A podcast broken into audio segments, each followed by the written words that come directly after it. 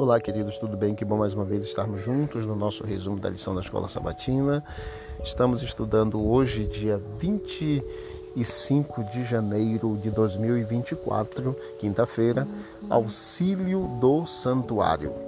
Em Salmos, os sinônimos para santuário são múltiplos: Santo Monte, Sião, Tabernáculo, tua casa, morada, o Senhor atende do santuário e é de lá que recebemos respostas, abrigo, justiça, socorro, sustento, poder. Deus convida-nos a chegarmos com confiança em seu santuário, que é o trono da graça de Deus. É interessante, queridos, que o santuário terrestre era símbolo do santuário celestial. Deus lhe mostrou o modelo para que Moisés fizesse o santuário da terra a exemplo do modelo original, que é o santuário celestial.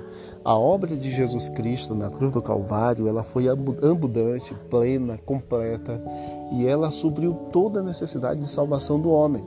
Porém, nós não fomos salvos na cruz para é, vivermos de forma libertina. É por isso que Jesus hoje faz expiação dos nossos pecados no santuário celestial. Não existe salvação hoje e salvação para sempre, a não ser que eu esteja ligado a Jesus em comunhão, em santidade com Ele todos os dias.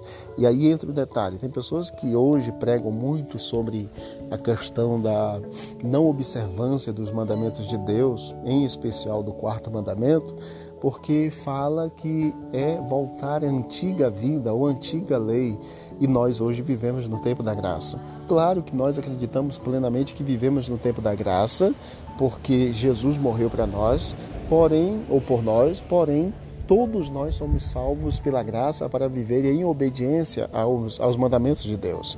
E Deus nos dá a oportunidade para vivermos essa obediência e todos nós que cremos no Senhor e andarmos em obediência pelos méritos de Cristo, alcançaremos a salvação. Salvação não são não será dada a nós pelos méritos humanos, mas pelos méritos de Jesus na cruz e aquilo que ele faz como expiação no santuário celestial.